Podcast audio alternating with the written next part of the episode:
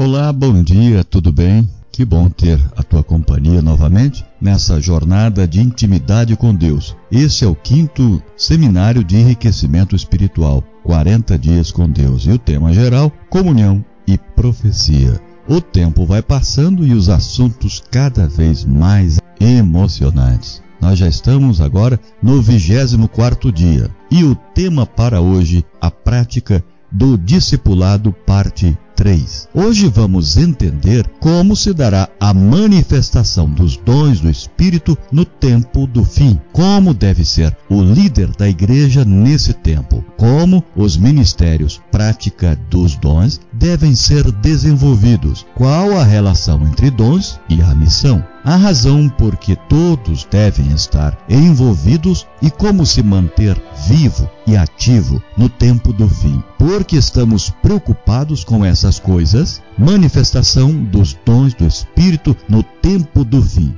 remédio para reverter a apostasia e curar a igreja. Ellen White adverte como reverter a apostasia e curar a igreja. Para isso, ela enumera cinco fatores e dentre eles estão os dons espirituais. A menos que se arrependa e converta a igreja, que agora está a levedar-se com a sua apostasia, comerá do fruto de seus próprios atos, até que aborreça a si mesma. Primeiro, deve resistir ao mal e escolher o bem. Segundo, quando buscar a Deus com toda humildade e Terceiro, alcançar sua alta vocação em Cristo. Quarto, permanecendo na plataforma da verdade eterna. E quinto, e pela fé, lançar mão dos dons que para ela se acham preparados. Então será curada. Testemunhos Seletos, volume 3, página 254. Esses cinco fatores se constitui na receita divina para resolver os problemas da igreja no tempo do fim. Observe que os dons espirituais estão inclusos. O uso dos dons pelos discípulos no tempo do fim é o plano para a evangelização nesses últimos dias. Note bem que os dons fazem parte do remédio para combater a apostasia. Isso significa que, se você é um membro inativo, está a caminho da apostasia. Reflita nesse texto impressionante. Em todas as disposições do Senhor, não existe nada mais belo do que o seu plano para dar aos homens e às mulheres uma diversidade de dons. Deus outorga esses dons e eles são utilizados no seu serviço, não para glorificar o possuidor, nem para enaltecer o homem, mas para exaltar o Redentor do mundo.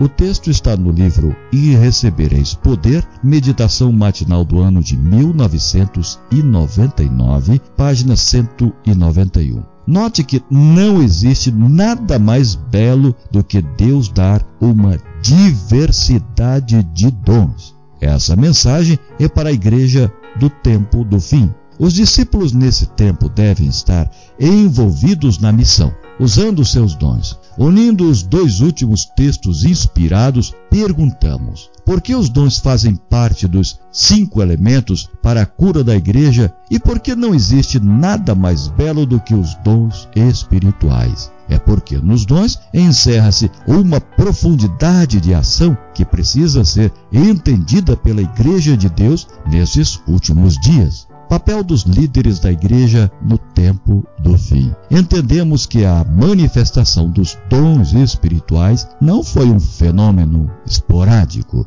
mas sim corrente e cotidiano. 1 Coríntios capítulo 12, versículo 14. Romanos capítulo 12 nem foi de um tipo uniforme, mas multiforme, diversos e variados. 1 Coríntios capítulo 1, verso 5 até o 7, capítulo 2, capítulo 8, versículo 7, capítulo 9, verso 8 e capítulo 12, do verso 28 ao 31, e também Romanos, capítulo 12, verso 6 até o 8. Não foram fenômenos restritos e limitados somente aos judeus ou a uma determinada classe de pessoas. Não se centralizaram em alguns membros, discriminando outros, mas foram comuns a todos. conforme está relatado em 1 Coríntios capítulo 12, versículo 1 e verso 28 até o 31 não foram fenômenos restritos somente a pessoas no passado, mas são essenciais à igreja hoje. Quando Paulo enumera os carismas, indica dons e ministérios. 1 Coríntios capítulo 12, verso 4 até o 6. Funções estas exercidas para o bem comum dos crentes. Assim, a Igreja de Deus em Cristo se constitui dos que foram capacitados e habilitados para funções diferentes e não foram exercidos isolados e independentemente do corpo, mas no corpo para nutri-lo, desenvolvê-lo, uni-lo e aperfeiçoá-lo. É o ministério comum de todos os crentes, de 1 Coríntios, capítulo 12, verso 7 ao 11. Essa capacitação com os dons do Espírito a todos os crentes é estratégia divina para a tarefa da, da pregação a todo mundo nestes últimos dias. No entanto, o poder para o serviço não surgirá a menos que seja consciente e deliberadamente estimulado. Mas isso não acontecerá a menos que os anciãos e pastores ensinem os membros sobre o uso dos dons espirituais. Os líderes da igreja do tempo do fim, incluindo pastores, anciãos, diretores de departamento, devem saber como transformar os dons individuais de cada membro em ministérios ou serviços. Para que o Senhor possa voltar, é necessário que os membros saibam como transformar suas habilidades em atividades práticas do seu dia a dia. Os membros da igreja são diferentes uns dos outros. Há profissionais liberais, esportistas, escolarizados, analfabetos, patrões e empregados. Cada pessoa, em sua própria realidade, precisa saber como transformar seu cotidiano em oportunidades para expandir o reino de Deus. Se os membros não sabem como usar os seus dons e transformá-los em ministérios em seu cotidiano, a missão avança de maneira lenta, ao mesmo tempo em que os membros sentem-se inúteis e tentados a abandonar a fé. Os líderes dos últimos dias precisam entender que há na igreja dezenas de pessoas que podem ser úteis para Deus no próprio ambiente. Eles precisam saber como fazer isso. Na igreja primitiva, os cristãos trabalhavam para Deus em seu dia a dia. Assim também deve ser com a igreja nos últimos dias. No entanto, a liderança precisa entender o que são os dons e os ministérios para poder ensinar aos membros a trabalhar para Deus no seu dia a dia. Os ministérios se constituem na prática dos dons. Não se esqueça de que é preciso ter de forma clara em mente qual o objetivo do ensino dos dons. Lembre-se, para compreender qual o objetivo dos dons, é preciso relembrar o que são ministérios. Os dons são as habilidades, enquanto que os ministérios são os serviços. Não teria sentido o dom ser concedido se não fosse para a execução de algum serviço. Por isso, da mesma forma que há uma variedade de dons, há também uma variedade de serviços. E isso ocorre porque um é consequência do outro. Logicamente que para um serviço ser realizado de acordo com o propósito de Deus, ele será melhor desempenhado se for feito de acordo com o dom que o Senhor concedeu. Essa ligação entre dons e ministérios mostra a interdependência entre eles. Ou seja, os ministérios devem ser o resultado dos dons concedidos pelo Espírito. Dessa forma, não se pode estudar o texto de 1 Coríntios 12, 4 a 6, separando os dons dos ministérios e operações, como se um tivesse vida própria sem o outro. Timóteo era um ajudante de Paulo na obra do Senhor. 1 Coríntios 16, 10. Ele ministrava às igrejas e atendia Paulo em suas necessidades. Para entender esse ministério, ele foi capacitado por Deus com dons espirituais. Havia relação entre o serviço realizado por Timóteo e sua capacitação, mediante os dons concedidos a ele pelo Espírito.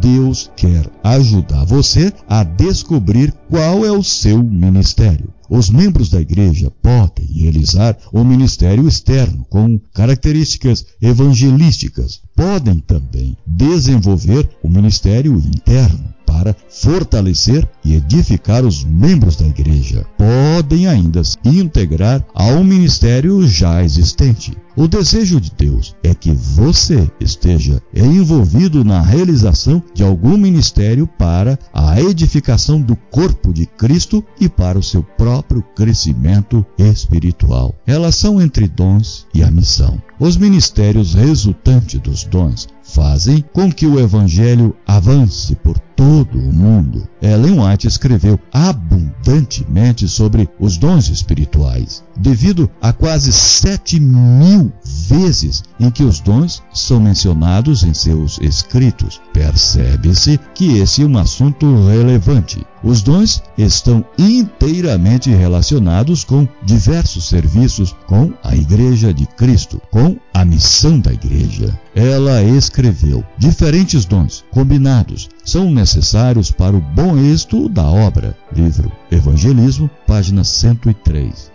em todo esforço e em cada lugar no qual é apresentada a verdade, há necessidade de dons diferentes e que sejam conjugados diversos planos e métodos de trabalho. Mensagens Escolhidas, volume 3, página 24. Quando os dons são colocados em prática, se transformam em serviços. Uma das maneiras mais eficientes de se pregar o Evangelho é quando você descobre que pode expandir o reino de Deus em todo o tempo. Como você pode se envolver na missão em todo o tempo, conforme diz o texto bíblico, quer seja oportuno, quer não. 1 Timóteo capítulo 4, versículo 2. Se isso não incluir o seu dia a dia, o seu cotidiano, inclui não somente os sábados, e os dias de culto inclui também o seu trabalho, estudo, lazer, família, etc. Os ministérios permitem que você exerça suas atividades diárias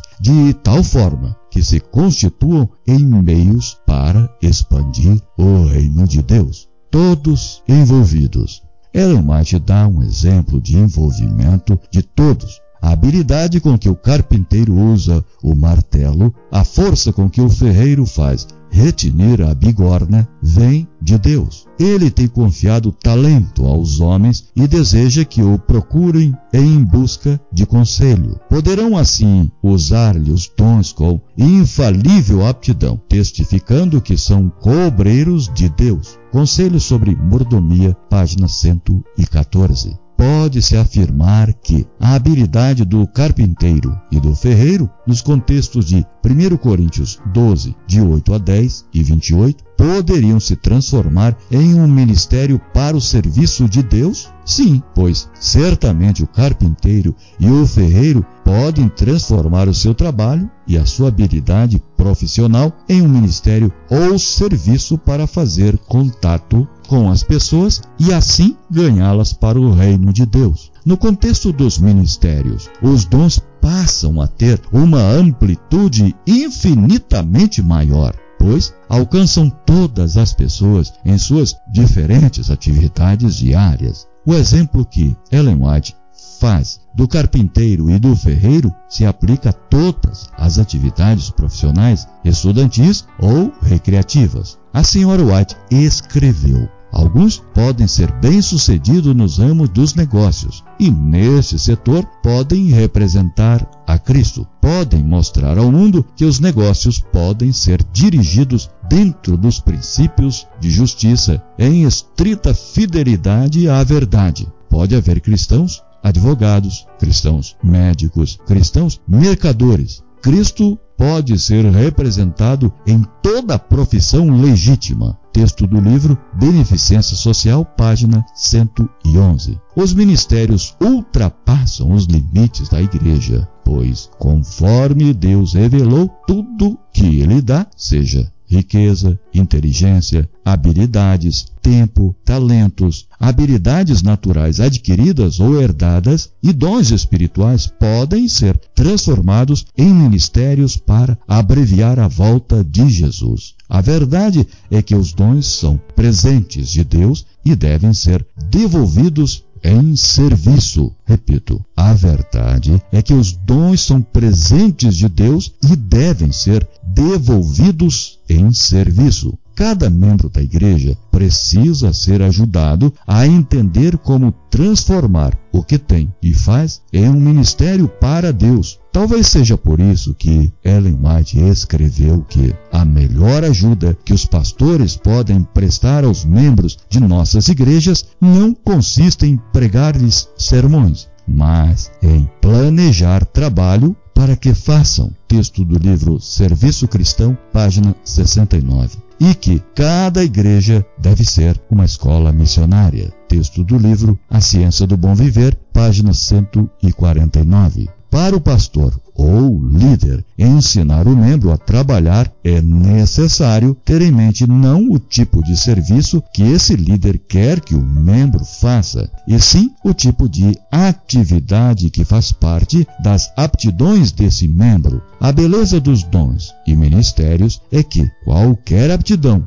ou trabalho pode ser transformado em um ministério. Quando o um membro da igreja descobre o próprio ministério, ele sente-se útil para Deus. Esse é o principal trabalho do líder e que Ellen White se refere. O que é uma escola missionária? Com certeza envolve mais atividades que somente ensinar e dar estudos bíblicos. Fazer isso é um dos trabalhos mais importantes que existe, mas, na prática, nem todos se encaixam no ministério dos estudos bíblicos. A escola missionária está intimamente relacionada com o compromisso de ser e fazer discípulos. Unidos os três conselhos de Ellen White, podemos afirmar com segurança que o principal trabalho do líder da igreja, seja membro ou pastor, é fazer com que a sua igreja ensine sobre a descoberta individual do ministério específico de cada membro. Esse membro se torna um verdadeiro discípulo quando descobre que o seu em que ministério específico pode desenvolver os seus dons vivo e ativo no tempo do fim. Somente vai estar em pé no tempo do fim aquele membro que estiver vivo e ativo. Você está vivo quando Deus ocupa o primeiro lugar em sua vida. Quando dedica tempo para comunhão com Ele, quando dedica seus recursos para manter a obra da pregação por meio dos dízimos e das ofertas. É ativo quando está envolvido no serviço segundo o seu dom para o crescimento do corpo de Cristo. Seja um adventista comprometido e fiel a Deus. Faça uma mudança em sua vida e se torne um discípulo autêntico e verdadeiro. Use seus dons para Deus. Reserve o primeiro de tudo para Ele. Descubra o seu ministério específico e viva uma vida abundante. Repito, use seus dons para Deus. Reserve o primeiro de tudo para Ele. Descubra seu ministério específico e viva uma vida abundante. É dessa forma que Deus completará a obra de criação que iniciou em você. Que tipo de cristão você espera ser? Seja vivo e ativo, pois só esse tipo de cristão é que vai estar em pé no tempo do fim. Por que estamos preocupados com esse assunto? Porque quando entramos para a igreja, Deus espera que usemos os dons que Ele nos deu na forma de serviço. Igreja Viva é a que leva a sério esse assunto. Vamos buscar a Deus na primeira hora de cada manhã e ser um discípulo amoroso e bem relacionado. Amanhã vamos falar sobre um assunto extraordinário: o relacionamento. Até lá. Guarde no coração. De quem é a responsabilidade? Quando homens de negócios, fazendeiros, mecânicos, comerciantes, advogados, etc., tornam-se membros da igreja, passam a ser servos de Cristo. E embora seus talentos sejam inteiramente diversos, há a responsabilidade que lhes cabe de proclamar A obra de Deus, mediante o esforço pessoal e de seus meios, não é inferior à do pastor. O ai que cai sobre o pastor, caso ele não pregue o evangelho, cairá sobre o comerciante, tão seguramente como sobre o pastor, se ele, com seus diversos talentos, não for um cooperador de Cristo em produzir os mesmos resultados. O texto está em Testemunhos Seletos, volume 1, página 548. Amanhã estaremos no 25 dia e o assunto palpitante: a igreja sem paredes. Eu te espero amanhã. Até lá.